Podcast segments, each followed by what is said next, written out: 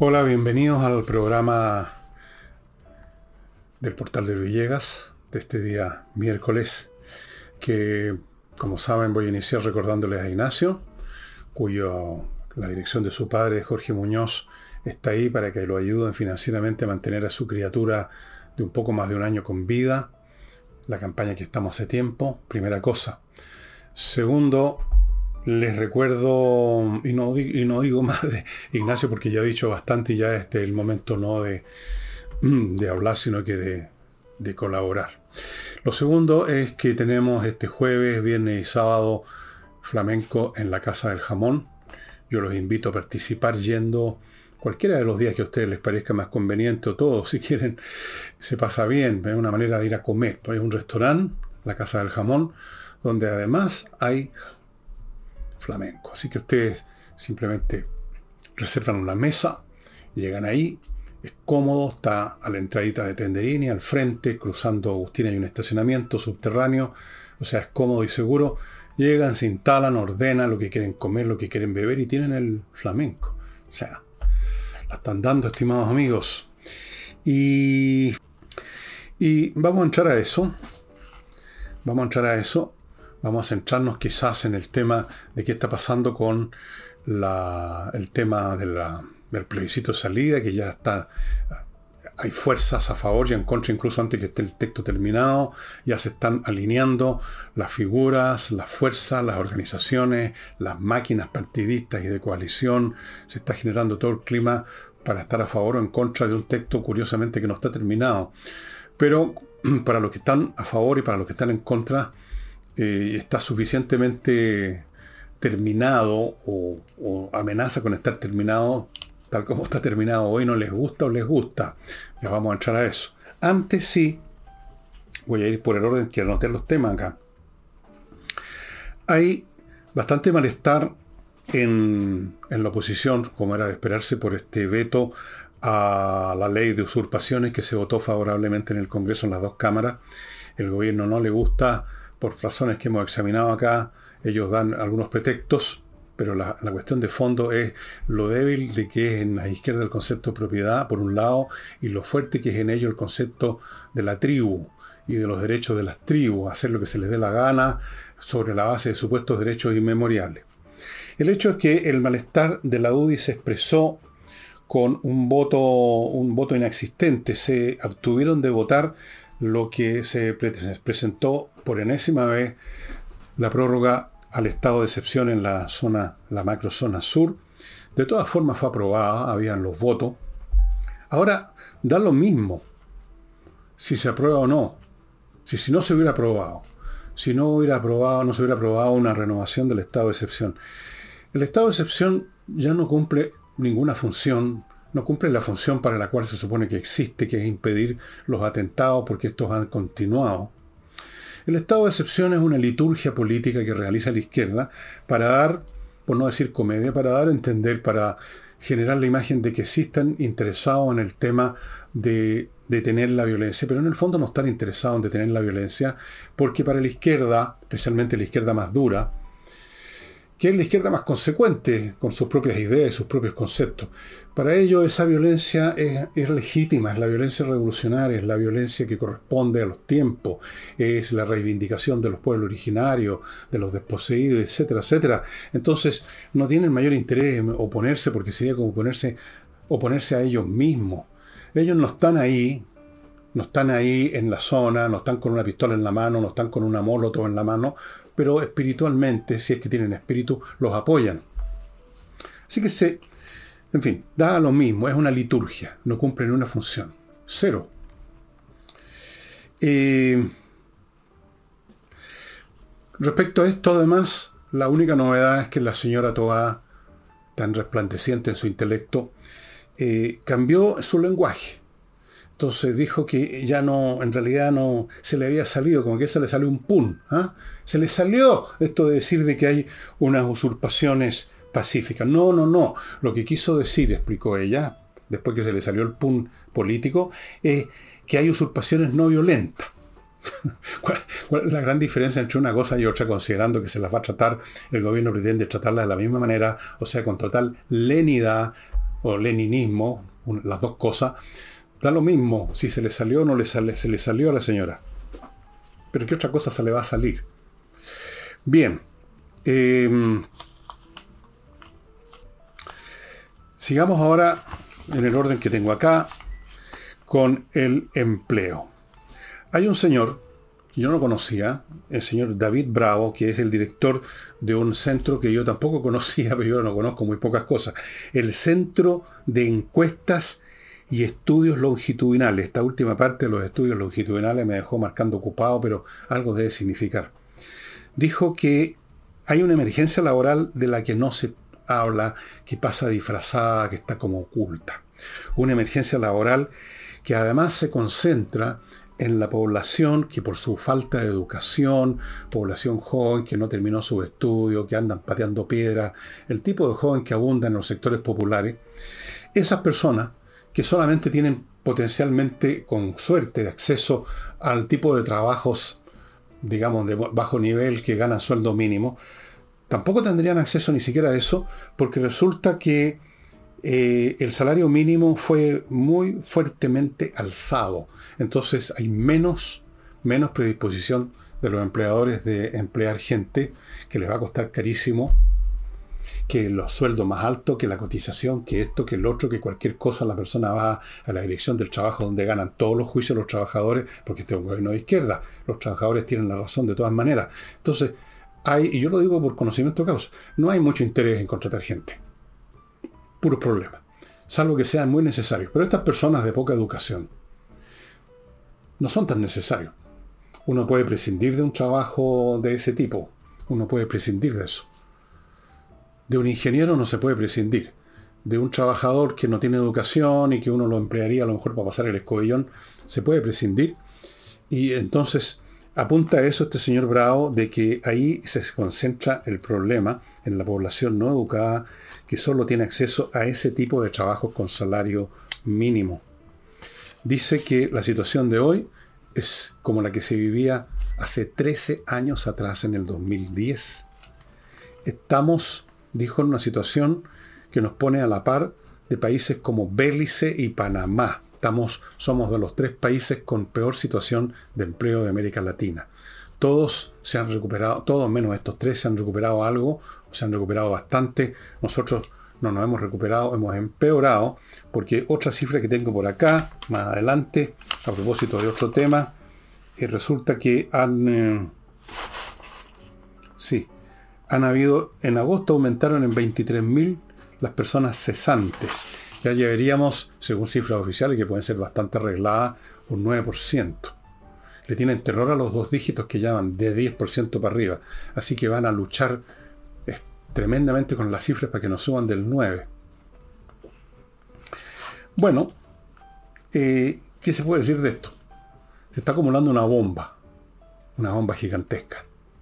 Y el gobierno no está preocupado de fortificar, de crear las señales necesarias, de generar incluso señales de urgencia, incluso que fueran contra su ideología apolillada para, para incentivar el empleo. No, ellos siguen ahí, eh, encerrados en su burbuja, eh, discutiendo sus temas puramente políticos, soñando con su revolución, mientras el suelo se hunde bajo sus pies de esta forma. Yo me pregunto, estas fundaciones que tienen como objeto adoctrinar gente, yo no sé cómo van a adoctrinar a estos personajes sin pega, sin esperanzas, sin ilusiones, sin nada. Bueno, allá veremos. Y mm,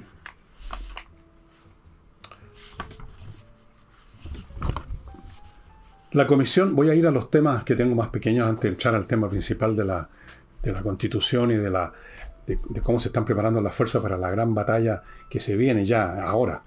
Eh, la Comisión de Salud del Senado em, dijo que con respecto a las ISAPRE, dijo uno de sus eh, miembros, el señor, eh, un señor socialista, no me acuerdo el nombre, un Castro, creo que es un senador socialista o algo así, dijo que con respecto a la ISAPRE no iba a haber ni perdonazo ni suicidio, que iban a buscar una cosa para esta devolución de plata que dictaminó la Suprema, algo que no fuera eh, ni suicidio ni perdonazo. Eh, la ISAPRE, y aprobaron la ley corta que presentó el gobierno. en esta comisión. Vamos a ver qué pasa después, tiene que pasar a otros trámites. En mayo, las ISAPRES, respecto a esta ley corta que fue aprobada en la comisión, la catalogaron como un engaño. Dijeron que no tiene ninguna factibilidad, que conduce, dicen, dijeron, y, supongo que siguen diciendo, a la fuerza a un monopolio estatal. Dijeron que se trataba de un cierre por secretaría del sistema de ISAPRES y el obligado y forzado de la gente a FONASA. Ustedes recordarán, y creo que lo mencioné hace un, mes o dos atrás, que el director de FONASA, otro de, otro de estos personajes, estos pergenios de barbita y bigote, había dicho que había que fonacitar o fonizar o fonacizar a la gente, o sea, meterla a la fuerza FONASA. Para que hagan cola, para que acompañen los que están haciendo cola y muriéndose en la cola. Así es que la aprobación de la ley corta, ojo, algunos dicen, bueno, algo se ha aprobado, se está avanzando, pero según las ISAPRE esto no es más que un avance hacia el abismo, eso dicen las ISAPRE, eso es lo que decían en mayo, no sé qué siguen pensando ahora en octubre. Habría que saber, quizás haya una declaración de ellos en estos días, por lo menos en este momento que yo el problema no existía. Eh, pero en fin, antes de continuar amigos, les voy a recordar algunas cositas que son de utilidad para ustedes. Parto con la Academia de Inglés entreninglés.com, que está ofreciendo un paquete que consiste en 24 clases, más 4 clases de conversación para que afine, todo por 418 mil pesos. Una estupenda oportunidad de aprender inglés de una vez por todas con profesores de inglés y en cursos online que son siempre los más eficaces. Continúo con Torch, las linternas ya les he mostrado muchas veces, increíbles, que tienen autonomía energética, que resisten golpes, que resisten caídas hasta de 2 metros en el agua, o sea, 2 metros de profundidad de agua, con unas potencias salvajes. Algunas de ellas llegan, tienen una potencia de 18.000 lúmenes. Yo les he mostrado varias veces la linterna chica que tengo en el bolsillo, que es de este porte y la potencia que tiene. Amigos, tener linternas en el bolsillo, en la guantera del auto, en el velador, en distintas partes de la casa es una siempre muy buena idea. No se sabe cuándo puede haber un corte de luz o cuando, aunque no haya corte de luz para buscar algo debajo de una mesa, para mil cosas en un auto, si se quedan panas sin energía eléctrica, cómo se las arregla, no puede nada. Hay que tener linternas y Torch tiene las mejores. Sigo con Fastmark, este, esta empresa de traslado internacional de mercancías desde Estados Unidos a Chile por barco, por vía aérea, como sea, según la carga, las empresas, los containers por barco, qué sé yo, es una empresa chilena, conoce el mercado, conoce sus necesidades, entrega un servicio de excelencia y esto también se amplía para los privados que quieran traer incluso un objeto pequeño. Es decir, el servicio courier también lo tienen en Fastmark. Y les recuerdo Oxinova, este polvito mágico que lo tengo por aquí fondeado. No sé dónde lo fondeé. Aquí está que se mezcla con agua, se convierte en, una, en un caldo cultivo de bacterias, en una hora ya está eso listo, y con estas bacterias que usted no las va a ver, están en, este, en esta agua, usted destruye los malos olores porque estas bacterias destruyen a las que producen los malos olores. El mal olor no se produce solo, lo produce una bacteria anaeróbica que inicia el proceso de descomposición de la materia orgánica. En la descomposición es que brotan los gases pestíferos y a veces letales o en todo caso dañinos para la salud. Estas bacterias matan a esas otras y por lo tanto no hay malos olores porque no hay descomposición. Amigos, Oxinova. Fuera de eso tienen un servicio para edificios, que es un tema más complicado, cuando ya la cuestión va a las cavernas, a las cámaras de desagüe, de agua servida de los edificios, ahí ya se requieren otras acciones y ellos tienen expertos para eso. Oxinova. Em, bueno, vamos a ver qué pasa con el tema de la ISAPRE. La ISAPRE han dicho con todos los tonos que simplemente es el fin de las ISAPRE, que no pueden devolver estas cantidades que se le ocurrieron a la Suprema. Yo no sabía que los jueces de la Suprema eran expertos en contabilidad, en matemáticas, en todas esas cosas, en temas de salud, eran higienistas, salubristas, pero el hecho es que ellos tuvieron una resolución hace mucho tiempo que significa que las empresas, eh, las ISAPRE tienen que devolver una cantidad estratosférica de plata, porque hay un, un pago retroactivo de lo que se supone que serían excesos en sus cobros. Yo no voy a discutir el tema de si fueron excesos o no, simplemente voy al hecho de que según la ISAPRE esto las va a echar al suelo, y eso es lo que quiere el gobierno. Si la, el gobierno quiere demoler la, el modelo neoliberal y uno de los pilares o una de las patas del modelo neoliberal son las ISAPRE, así que ellos están felices que la Suprema haya sacado las castañas con las manos de la Suprema. Entonces, con esta ley corta dicen las ISAPRE, no, no es dicen que es un engaño que disfraza el cierre por secretaría de las ISAPRE. Ellos están, son revolucionarios, no olvidemos, el gobierno revolucionario, no le interesa la economía, no le interesa nada de las cosas que le interesan a los ciudadanos, ni la salud, ni la cesantía, ni el empleo, ni el desarrollo económico. Les interesa consolidarse en el poder y llegar adelante y seguir adelante con sus planes delirantes que van a terminar de hundir este país, que ya está hundido hasta el cogote. No le va faltando mucho para llegar, para que el agua pantanosa nos llegue a la nariz. Bueno, vamos al tema ahora de la de la constitución, de la proposición constitucional que no está terminada, pero ya hay un movimiento en contra y hay un movimiento a favor. Nosotros en nuestra pequeña y minúscula empresita, el villegas.cl, el Villegas, eh, hay una, tenemos un Twitter, ahora se llama X, entiendo. Yo no lo manejo, en absoluto. Pero una de las personas que trabaja con nosotros, Nicolás se llama, organizó una encuesta. Naturalmente que es una encuesta que no es representativa del país, pues si, no somos idiotas, es una encuesta representativa de los que ven este programa. Por lo tanto, como dirían los izquierdistas, una encuesta de, los fascistas, de los fascistas pobres, o de los fascistas no tan pobres, de los villeguistas, de los derechistas, de los ultrarreaccionarios. No importa, es importante saber qué piensa ese sector, porque ese sector eh, es uno de los que va a votar, ¿no? Y depende de cómo vote, eh, se determina en un porcentaje importante el resultado. Bueno, hicimos una pequeña encuestita y al momento en que yo, digamos, empecé a hacer el programa, no sé si ha continuado y se han sumado más votantes, habían 7.201 votos que nos deja de ser una cifra bastante decente, creo yo, ¿no? Razonable. Bueno, de estos 7.201 votantes del universo de los villeguistas, de los ultrareaccionarios, eh, el 73% dice que va a votar favorablemente, el 14% dice que no y un 13% aún no lo decide. Esas eran las tres preguntas. ¿Aprueba, rechaza o todavía no lo decide? Miren qué precisas las preguntas. Interesante. Vuelvo a repetir, sabemos perfectamente que esto no es representativo del país. Es probablemente representativo de la gente que ve este programa y nada más. Pero la gente que ve este programa es a su vez representativa de una parte importante del país, por lo menos yo creo que es representativa de la oposición en buena parte, y por lo tanto significa algo esa cifra, creo yo. Ahora, eh, como saben, la señora Evelyn Matei se lanzó en picada contra el proyecto tal como está hasta ahora. Y por supuesto en un rapto emocional, que no es raro en ella, anunció ya urbi et orbi, para la ciudad y el mundo, que va al fracaso, al tiro, ya decidió que va al fracaso y por lo tanto ella no va a poner su capital político en esa mesa, no sé cuál capital político, yo creo que tenía capital político y ya lo va a perder, creo yo, pero en una de esas no, no me interesa en realidad. El capital político ni de ella ni de nadie, a mí me interesa el capital del país, no el capital de las personas. Por su parte, José Antonio Caz parece haber decidido junto con los republicanos, quizás haya todavía alguna algunas vacilaciones y dudas, pero me parece a mí que ellos decidieron irse por el a favor. ¿Por qué? Porque consideran que, por lo menos tal como están las cosas ahora, no sabemos qué correcciones, entre comillas, entre comillas, le va a poner la comisión de expertos, entre comillas, que parece que van a poder meterle mano a lo que proponga, a lo que haya propuesto el Consejo propiamente tal, que es el que debiera determinar y se acabó.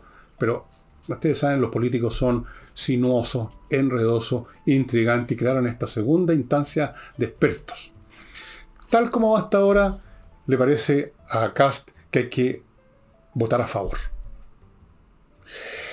Dice que hay que votar favorablemente y se va a iniciar una campaña bien potente de la oposición para estos efectos. Lo tienen súper organizado, tienen una máquina bastante bastante eficiente que ya la usaron para el rechazo, con buenos resultados parece, ¿no? Claro, ahí estaban favorecidos por el hecho que estaban disparándole un cadáver. La proposición 1.0, que era un surullo. Pero tienen una organización montada, se van a tirar a favor, con el a favor a todo dar. Eh, y yo creo que el argumento que van a usar muchos de ellos, todos ellos supongo, es el siguiente, le van a decir a la gente, eh, ¿por qué no votar favorablemente una constitución que le garantice a usted la libertad para manejar sus fondos previsionales como a usted le parece? ¿Le parece bien? Bueno, eso está en la proyecto. ¿Por qué no le, no le parecería bien a usted tener libertad para educar a sus hijos como le parece conveniente? ¿Le parece bien? Bueno, eso está en el proyecto constitucional. Y así, sucesivamente le van a decir, aquí no hay ninguna constitución ultraderechista, reaccionaria, ni cosa rara. Es una constitución con puntos como estos, que estoy seguro que a usted le parecen bien. ¿Usted quiere conservar sus fondos sin que se los robe el Estado con un pretexto del Fondo Solidario? Bueno, eso está en la Constitución. ¿Usted quiere que el Parlamento disminuya el número de parlamentarios que hacen imposible la vida política y que terminen esos partidos de microscópicos que llegan con cinco votos y un sándwich y que enredan todo como vimos, como lo vimos incluso con el tema constitucional anterior? ¿Está de acuerdo con eso? Sí, va a decir usted probablemente es de sentido común, es natural. Bueno, entonces vote a favor. Van a dar ese tipo de argumentos. Y son argumentos que me parecen a mí potentes porque son argumentos basados en una cosa que es más potente que nada, el sentido común, lo razonable. Van a estar a favor. Y desde luego yo les digo desde ya, si no hay cambios que nuevamente, como dije de un principio, si veo elementos que pudieran permitir a la izquierda otra vez meter la puntita, no. Pero si no es así, si no es así, yo voy a votar favorablemente también, por supuesto. Eso no tiene ningún misterio, no hago ningún misterio de eso. Incluso si hay algunos puntos que me parecen dudosos en algún grado o que no me gustan de frentón. Voy a votar favorablemente porque saben una cosa, no se olviden nunca de este refrán que es muy cierto. Lo perfecto es enemigo de lo bueno. Por buscar la perfección, como cuando uno afila un lápiz que esté con la puntita afilada y termina por comerse todo el lápiz o quebrar la punta todas las veces y al final se queda sin lápiz. Yo quiero una constitución buena, aunque no sea perfecta. Punto. Ahora, si lo que sale de esta segunda instancia de estos expertos no es bueno, a mi juicio, por supuesto que voy a, estar, voy a votar en contra. Pero yo voy a esperar el texto. Y si el texto es más o menos como lo que estoy viendo que, está, que se está produciendo, sí, voy a estar a favor. Claro que sí. No será perfecto, pero recuerden, lo perfecto es enemigo de lo bueno. Además, hay que terminar con esta cuestión porque ya nos tiene hasta la tusa.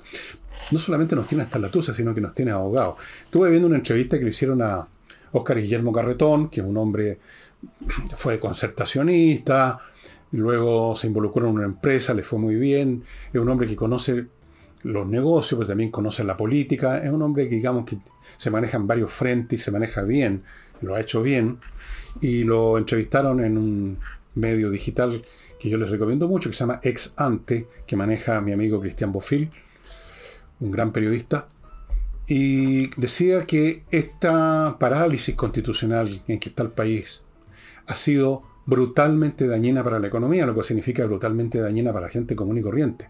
Yo, decía él, no me va a cambiar mucho la vida en este momento, con lo cual quiere decir, yo ya estoy más o menos asegurado en mi vida desde el punto de vista económico, claro que sí. Pero ¿qué pasa con los demás que dependen de si hay o no hay trabajo? Que si postulan una pega la van a conseguir o no y van a postular, postular a 100 pegas y siguen sin encontrar pega. Entonces está ese factor también. Dice Garretón que los inversionistas en medio de esta, de esta situación política que no se decide, no se resuelve nunca, no vienen al país, no invierten en el país. Y los chilenos que podrían invertir en el país tampoco lo hacen, invierten afuera. Nadie quiere invertir cuando no hay certidumbre y no hay certidumbre mientras no haya una constitución. Es otro factor que hay que considerar. Por supuesto, si la constitución fuera horriblemente mala, como era la primera, da lo mismo lo que pasa con la inversión, uno la rechaza. Obvio. Pero si esto es una constitución decentemente buena, mucho mejor que la propuesta anterior, y que mejora en algunos puntos o queda igual a la, que nos rige. En general muchas cosas van a quedar parecidas, porque no, no, hay muchas diferencias posibles en las constituciones modernas. Bueno, ¿por qué no? Entonces, esa es la batalla que vamos a ver ahora.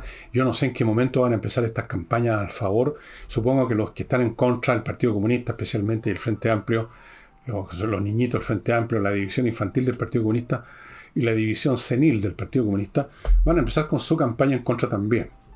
Bueno, ok, así, la, así funciona la democracia. Uno a favor, otro en contra, veremos quién gana. Pero prepárense, amigos, entre otras cosas, para estudiar lo que se les ofrezca. Vuelvo a insistir en un punto que he hecho muchas veces. Aquí no se puede jugar al lote con esta cuestión por, por un factor meramente emocional, hormonal. Yo estoy a favor, yo estoy en contra. ¿Por qué? Por, porque sí. No. Ya dejemos esas tonteritas para el pasado. Ya el país cometió esa tonterita eligiendo al señor Boris y a toda la parvada que llegó al poder. Se dejaron llevar muchos de ustedes o muchos de otras personas que no ven este programa por las emociones. Yo conozco varias de ellas que no, que el otro un ultraderechista, se compraron todo el discurso contra Kass, se compraron la teoría de que era un socialdemócrata Boris, o sea, se pasaron comprando huevadas.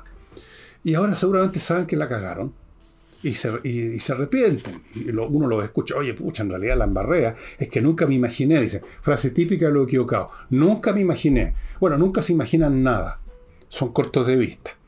Pero hasta los cortos de vista terminan por pegarse la cacha por lo menos los cortos de vista pónganse anteojos ahora y lean con los anteojos puestos la propuesta. Y si la propuesta les garantiza esas libertades básicas que mantienen un país siendo lo que es. Si la, si la propuesta les garantiza que vamos a tener una estructura política por lo menos un poco más sana que la de ahora, donde realmente es un circo el Congreso, si les garantizan sus libertades y sus derechos, si les garantiza que Chile va a seguir siendo Chile, bueno, que más, no hay más que hablar creo yo. Esperemos, eso sí, lo que salga de la comisión de los expertos. Porque incluso los republicanos van a rechazar si los expertos se las arreglan mañosamente, porque ahí hay gente de izquierda para dar vuelta a la cuestión. Vamos a ver, hay que verlo, pero hay que estar preparado para participar en esto y recuerden, lo perfecto es enemigo, lo excelente es enemigo de lo bueno. Si hay una constitución buena, aunque no sea excelente, hay que probarla. Si es una constitución mala, aunque se venga el mundo abajo, hay que rechazarla. Eso es todo.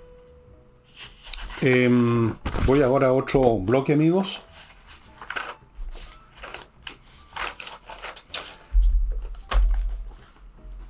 Gestioncondominios.cl, una empresa que se hace cargo de la gestión de la parte contable, administrativa, de papeleo de un condominio para que usted, que es el administrador, se pueda dedicar tranquilo, sin estar pensando en otra cosa, en la parte física, que es muy importante, por supuesto. Mantener la seguridad, que los portones funcionen, que los jardines estén bien, que los empleados lleguen a la hora a trabajar, que el edificio o lo que del condominio esté limpio, que las cosas estén andando bien, tranquilo, sabiendo que a su vez gestión de condominio está manteniendo el tema de los gastos comunes, de las cobranzas, de todas esas cosas bien las remuneraciones de los empleados y usted no se tiene que preocupar. Gestión de condominios.cl, ubíquelos ahí. Continúo con mi climo. Ojo, hoy día me enteré que están yéndose con gran rapidez los equipos. La gente se volvió loca comprando equipos para aprovechar el cyber climo o el ciberclima, como usted quiera decirlo, porque tiene precios especiales de instalación, de mantención y de los equipos mismos, y vienen calores tremendos. Eso es lo más importante. El precio es importante, pagar un poco más, poco menos, natural. Pero lo más importante es la utilidad que les va a prestar estos equipos y ya se están yendo con tremenda rapidez. Me lo informaron ayer para que yo se los cuente a ustedes. miclimo.com. Continúo con kmmillas.cl, el sitio donde usted puede vender las millas acumuladas por sus vuelos antes que desaparezcan en la nada, que es lo que hacen las empresas aéreas. Si usted no las va a ocupar muy pronto, pero muy pronto, más le vale ir a kmmillas.cl y venderlas. Y a propósito de dinero, compreoro.com. ¿Quiere usted tener una póliza de seguro de su, de su, de su finanza, de su capital, de su patrimonio? Compre oro, compre plata en compreoro.com. El oro y plata en lingotes con casi un 100% de pureza, certificado por la Universidad Católica, de forma que usted tiene objetos que no pierden nunca su valor. Son valor. Tienen un valor intrínseco. No dependen de un título, no dependen de la fluctuación en la bolsa. Son un valor en sí Son cosas que usted traslada, que usted vende cuando quiere, como quiere. Nunca le van a faltar interesados en oro y plata. Compreoro.com.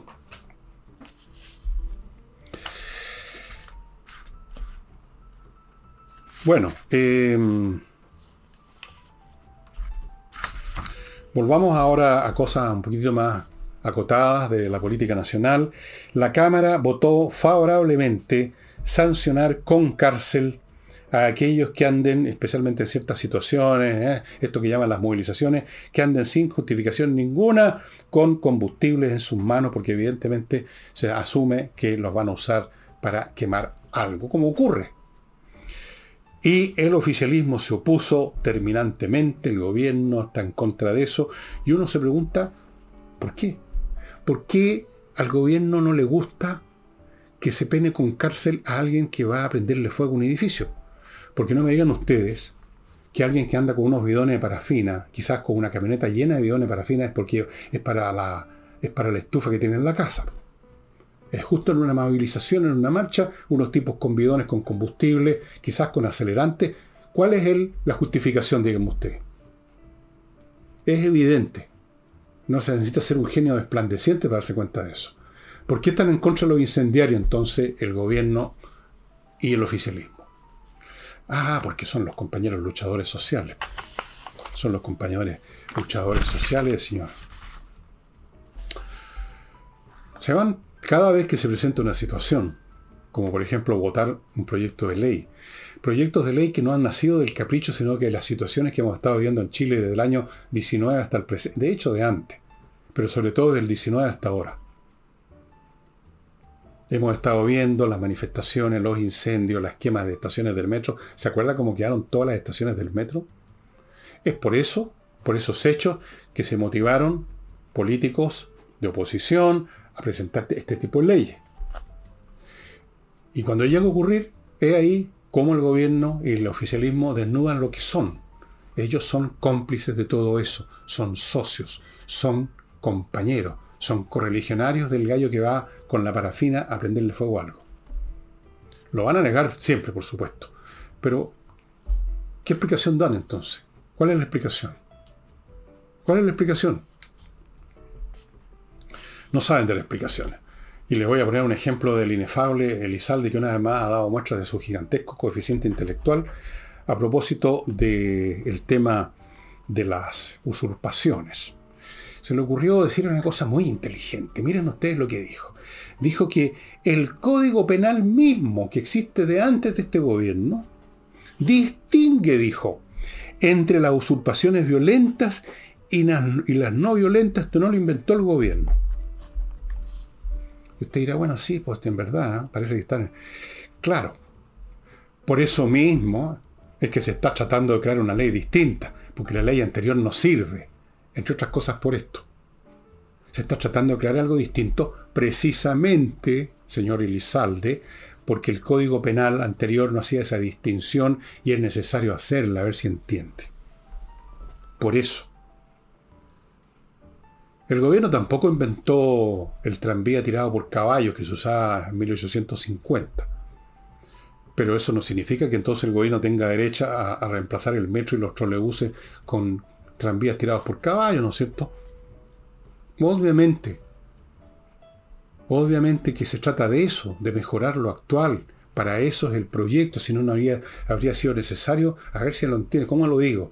No habría sido necesario señor Elizalde presentar un proyecto sobre esta materia si la ley anterior hubiera sido eficiente. Así que su explicación es bastante tonta.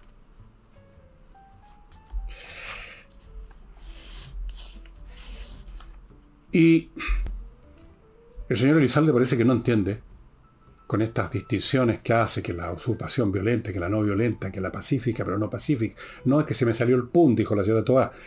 No entiende que usurpar que es un robo, porque un terreno no se lo pueden llevar, ¿no es cierto? Una casa no se la pueden llevar. En el robo normal llega el ladrón, agarra algo y se lo lleva. Un terreno no se lo pueden llevar. Entonces, ¿en qué consiste el robo ahí? En que lo ocupan. ¿No es cierto? Voy a ir despacito y fácil para que entienda Elizalde. Y los demás.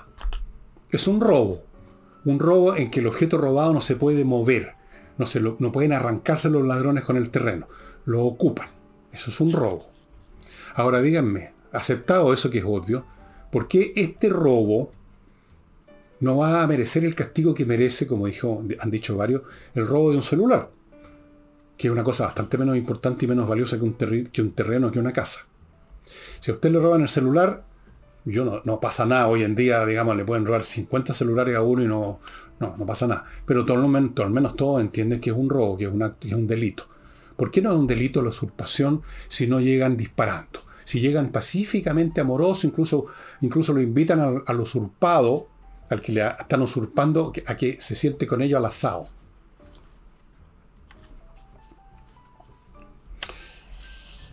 Y en vista de esto, para seguir defendiendo un personaje que debiera estarse calladito después de todas las mentiras y cosas que ha dicho el señor Juan Ignacio Latorre, que preside Revolución Democrática, partido que debieran, digamos, estar callado, el señor Latorre debiera estar callado porque ya probó que es un mentiroso, cuando negó el, todo el tema de la, de fundación, negó que sabía nada, han negado todo, todo el tiempo, y tienen que recular solamente cuando ya los pillan infraganti.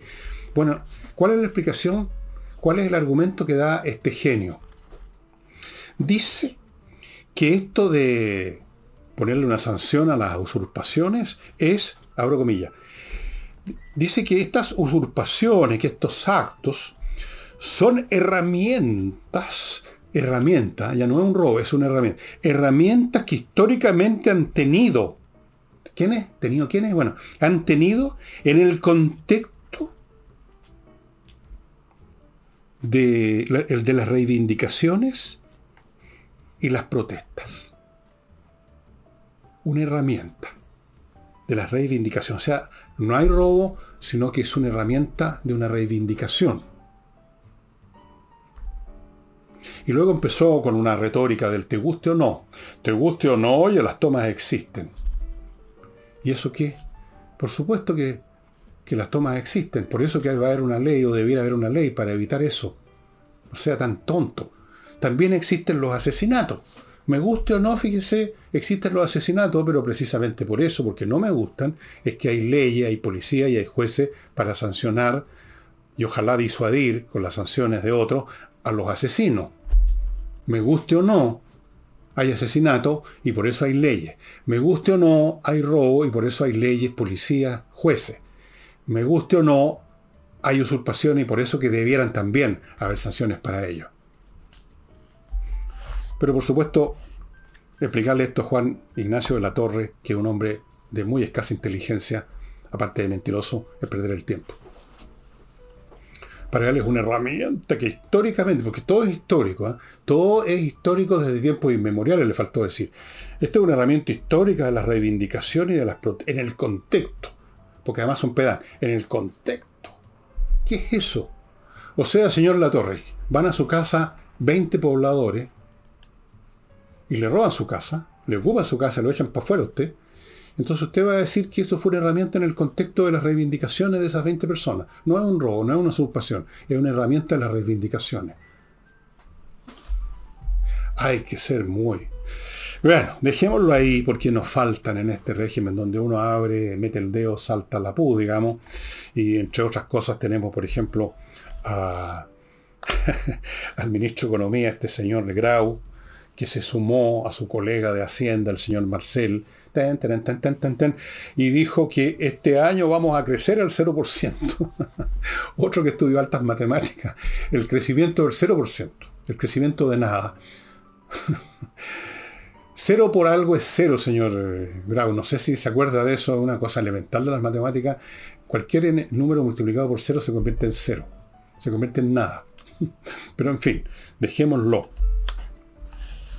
Em, volvamos ahora a la política relacionada con la constitución, porque la señora Rincón, que alguna vez estuvo aquí a mi lado en una entrevista, y que fundaron un partido llamado Demócrata que consiste en cuatro dirigentes y cero militantes, por lo que sé, no tiene, es una cabeza, digamos cabeza, una cabeza sin cuerpo, como un globo de cumpleaños de esos con gas flotando. Habría que pincharlo porque no hay mucho más adentro. Eh, pero ¿con qué ropa la señora? Con la ropa supongo de algún algún congresal que tendrán por ahí, que eso es la última cosa que les da algún poder. Entonces participan. Participó en la reunión de la oposición para ver qué pasaba con esto de la constitución, pero ella salió a explicarnos que no creen que estamos aquí firmando un tratado, un acuerdo con las demás fuerzas para, para ir a la favor. No, no, no, esto es un acuerdo para estudiar el asunto nomás. Y por supuesto piensa, como otros, como la señora Evelyn, como otros, que aquí es un tema de que los republicanos quieren imponer su mirada. Es, es una frase bien tonta si se piensa bien un poquito, ¿no? Si se piensa bien un poquito, porque hay en ella una serie de, ¿cómo decirlo?, subentendidos que son equivocados. Las miradas son siempre de alguien, por supuesto, ¿no es cierto? No hay una mirada en abstracto. Si yo miro un pizarrón que dice 2 más 2 son 4, y digo, oye, ahí dice 2 más 2 son 4, es mi mirada que está viendo eso en el pizarrón. ¿Significa entonces que eso es falso? ¿Significa que yo le estoy imponiendo a los demás un resultado que no corresponde? La mirada de los republicanos hay que evaluarla no en función de de dónde viene la mirada, en este caso los republicanos. ¿Quién es el sujeto que está mirando? sino que lo que interesa es qué es lo que se está mirando. ¿Y qué es lo que se está mirando? Son las propuestas constitucionales, las enmiendas. Entonces, aquí lo que hay que centrar la atención no es en quién produjo la enmienda y luego atribuirle un propósito, un motivo sectario de imponer su mirada. Da lo mismo esa subjetividad. Quizás quieren imponer o quizás no quieren imponer. Quizás es la mirada de ellos, es la mirada de ellos. Pero aquí lo que interesa es el mérito que tenga la enmienda, señora Rincón. No si viene de aquí o viene de allá. Porque si la enmienda que dice, que dice, por ejemplo, que los chilenos tienen derecho, tienen plena libertad para decidir cómo manejan sus fondos previsionales. Si una frase como esa, si una propuesta como esa hubiera venido del más extremista de los comunistas, yo la encontraría buena igual. Me da lo mismo de quién viene y por qué viene de allí. Me interesa qué es lo que está mirando esa mirada, no el hecho de la mirada. Entonces decir, esto es imponer la mirada, que suena como inteligente, ¿eh? suena como un análisis político, no es un análisis político, es una tontería. Céntrese, señora Rincón, primero, en el mérito que puedan tener o no, usted lo verá ahí, de las enmiendas. Luego, si quiere ver miradas, piense en la mirada de la gente que eligió los no solo los republicanos, sino que eligió a Chile Vamos, sume los dos y va a llegar a la conclusión que detrás de esto está la mirada de dos tercios de los chilenos. Supongo que eso algo valdrá, ¿no? Si estás preocupado por la mirada, piense en la mirada de la mayoría de los chilenos. Pero primero que nada, piense en lo mirado.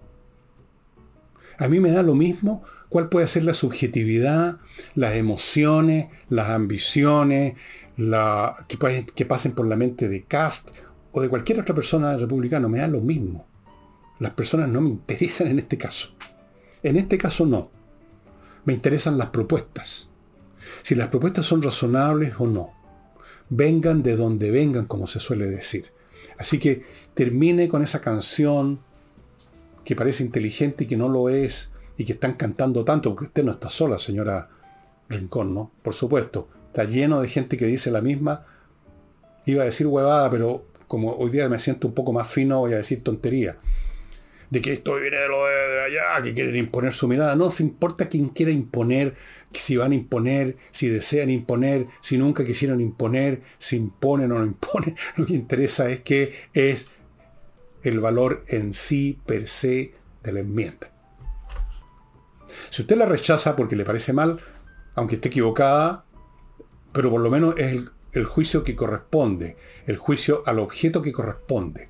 En este caso, el objeto que corresponde es la enmienda y no la mirada, sino lo mirado. A ver si lo entienden.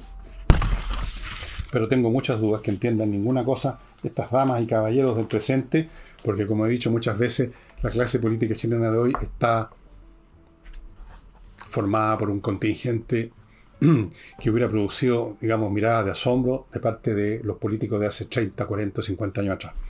Voy ahora a otro bloque, amigos.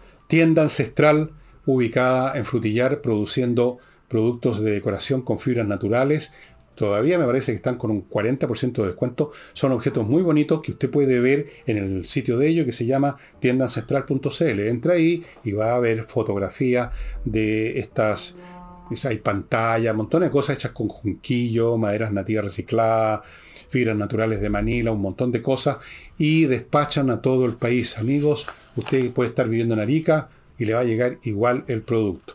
Y ahora les quiero mostrar una cosa espectacular producida por wonderartisticsmodels.com, esta empresa que produce puzzles de tres dimensiones de madera anatómicamente preciso de grandes criaturas del mundo que eran o que son. Y ahora les voy a mostrar una increíble. Yo les he mostrado un chilenosaurio que ya no existen, son animales de la era del, no sé si el Cretácico o el Jurásico, creo que el Jurásico. Ahora les voy a mostrar una criatura que existe ahora y que es enorme. Miren esto, por favor.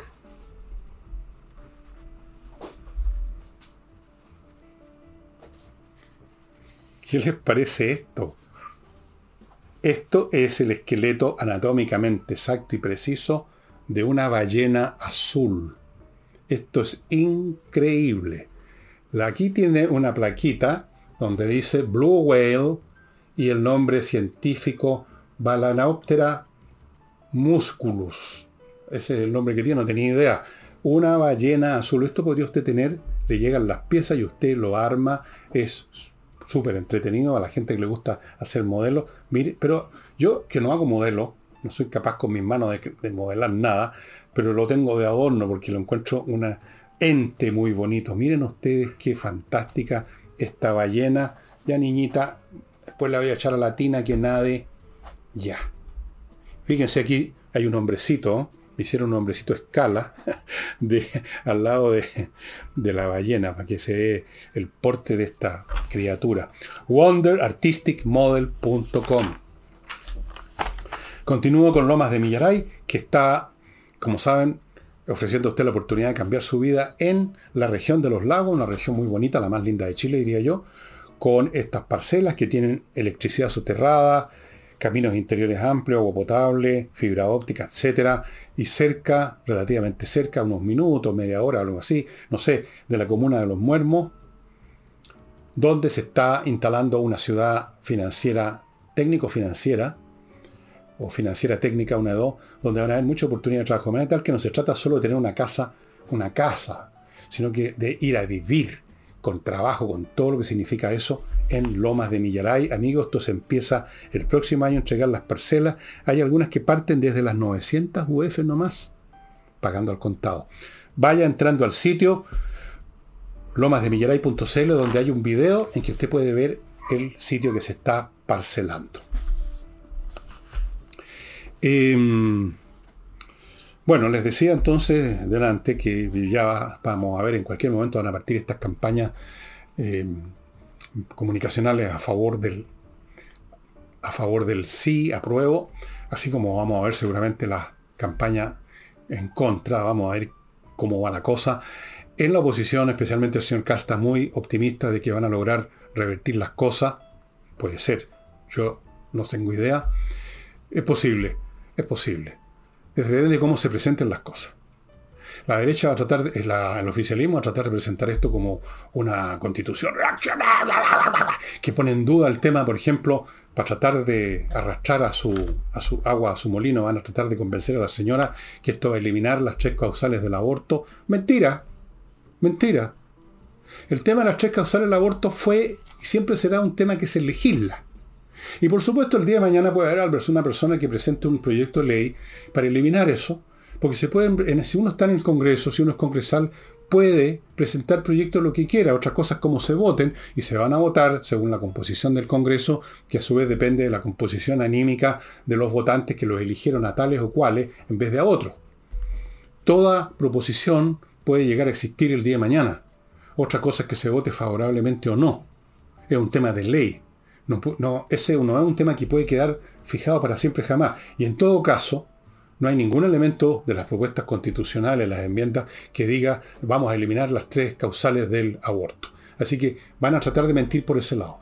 Van a tratar también por otro lado de decir que, no sé qué cosas más van a decir, de que los van a obligar a todos a ir a misa constitucionalmente. Van a inventar millones de cosas. Yo creo que lo que tienen que hacer los que están a favor es simplemente quedarse en el terreno de lo que son las enmiendas en sí mismas, sin entrar en especulaciones idiotas. Nada más. Ahí está.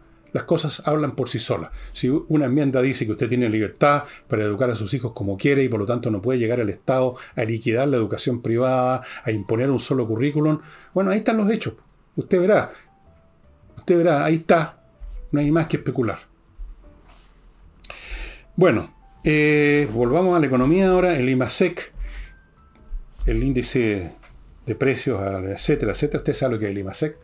Eh, cayó en un 0,9% y Marcel, que se convirtió en un personaje ya de farsa, eh, dijo que no, no, esa cifra no nos deja tranquilos. No me diga. Podemos estar nosotros tranquilos porque Marcel no está tranquilo. Estando no tranquilo Marcel, nosotros podemos estar súper tranquilos. Desde luego los profesores, el presidente del colegio de profesores se le rió en la cara de que cómo se le ocurría a Marcel decir de que el paro de los profesores era el que había causado una caída de las cifras económicas. No sé cuál es la argumentación que, de Marcel, pero a esta altura, repito, Marcel no es un economista, es un spin doctor, o sea, un redactor creativo, llamémoslo así, del gobierno para dar vuelta a las cosas que buscan de la mejor forma posible, de, economista. Eh, no le queda mucho a Marcel. Se convirtió en un miembro más de la revolución, se convirtió en todo un revolucionario. Eh, podría ir a pedir el, partido, el carnet del Partido Comunista y se lo dan en cinco minutos. Em, lo concreto es que la economía cayó un 0,9, el IMASEC, que hay 23.000 cesantes más que la cesantía, según datos oficiales, que yo no creo, yo creo que es bastante más, 9%. Y, pero no importa porque hemos visto una foto que me dejó muy contento, me, me alivió bastante, ¿no? Y es una foto en que aparece la supuesta pareja, la supuesta pareja del presidente de la República, la señora o señorita Caramano, señorita, porque no está casada, con el puño en alto, la típica, los comunistas. Pero ahora los comunistas ya no usan el pañuelo rojo, sino que andaban con un pañuelo verde, verde, verde, que te quiero verde, verde, verde, verde. Verde con la frase no retroceder. Ese es el tipo de estupidez de las izquierdas. No más esto, patria o muerte, no retroceder, hasta el final, compañero. Bueno, y al final le tienen que retroceder, los vencen, los arrinconan y los joden. Ahí estaba con su puño en alto, mostrando lo que es y lo que siempre van a ser estos comunistas con pañuelo verde, estos comunistas, digamos, en verde, que se han comido todas las tesis, incluyendo las de Greta Thunberg, una niñita de 11 o 12 años, que tienen un intelecto de, tan reducido que cabría en la cabeza una hormiga. Ahí la vimos desfilando a la primera polola de la nación, según dicen, cosa que yo no creo porque me entiendo que hay otras preferencias entre medio. Pero en fin, ahí está Caramanos desfilando, podemos estar tranquilos. Y antes de mostrarles el libro que les tengo, que es completamente, nunca se lo había mostrado antes, ojo, hey amigos, el corredor inmobiliario que vende. Este corredor vende. Si usted tiene por ahí parada una propiedad en otro corredor, meses ya, llévese el Ángel Hey. Eso sí, él, le pide, exige, o sea, pide, no, no exige, pide exclusividad. Él le dan una, una propiedad y él nomás la maneja. Y él la vende. Él se la vende.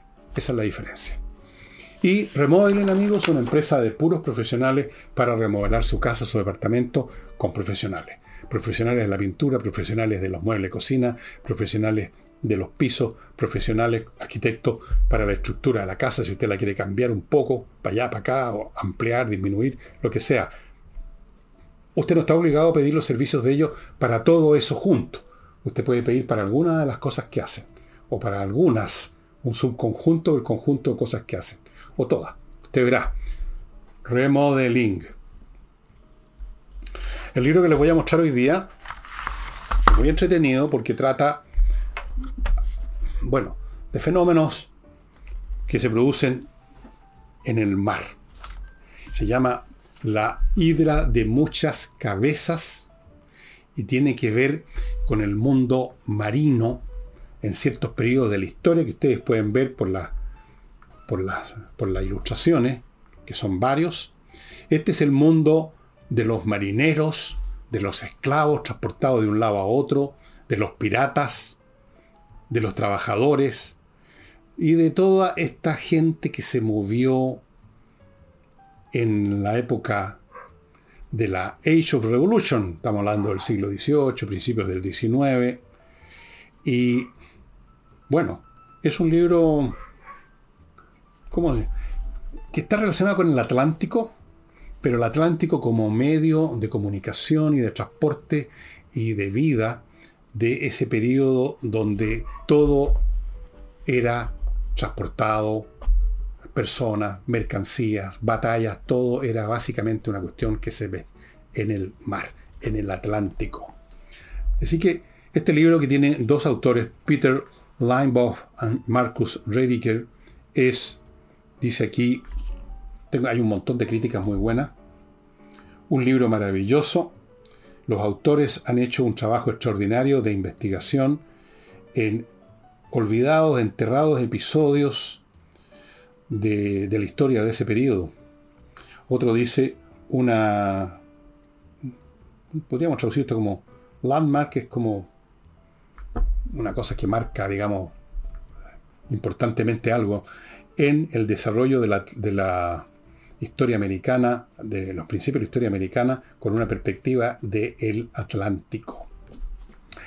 El Atlántico fue fundamental, saben ustedes, y en este libro, muy curioso, muy interesante, con un enfoque muy diferente, ustedes van a ver eh, eso. Tiene ilustraciones adentro. Este libro lo leí cuando recién salió, de esto hará unos 6, 7, 8 años. Déjenme verificar. Y yo estoy tentado, como ocurre con todos los libros que les muestro a ustedes, de agarrarlo de nuevo y echarle otra leída, amigos. Esto es de la